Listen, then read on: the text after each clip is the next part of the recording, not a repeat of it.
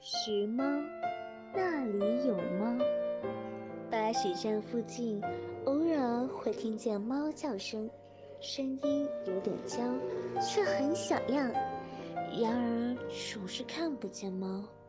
某日傍晚，喂猫老伯伯的身影出现在闸口，一团黑色毛球走出来，亲切地在老伯伯双腿间打转，一直喵喵。叫个不停，我就知道那天晚上碰见的就是它。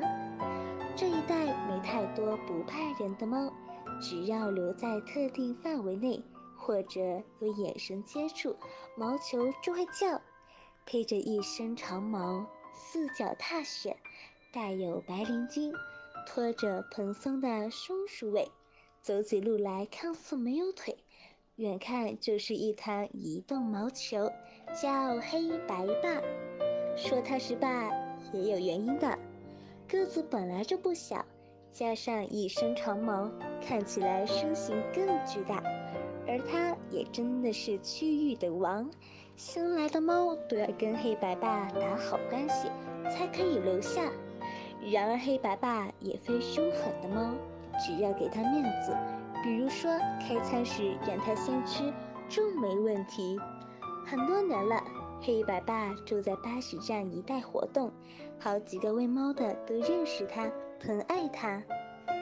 那个冬天，老伯伯说黑白爸病了，没胃口，也不太愿走动。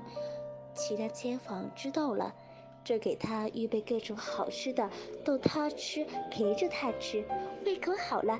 体力又恢复，大概凭自身抵抗力，黑白爸康复过来。每到农历新年，村内不时会燃起炮竹。那一年事情不一样了，老伯伯说，年初一，黑白爸被炮竹声吓着，一直往山坡跑，之后就没有再回来。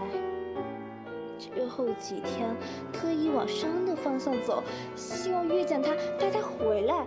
搜索行动维持了很短时间，大概个多星期后吧，由老伯伯口中得知，清道员在另一端的马路上捡了一条猫尸体，很大很重的黑白猫尸体。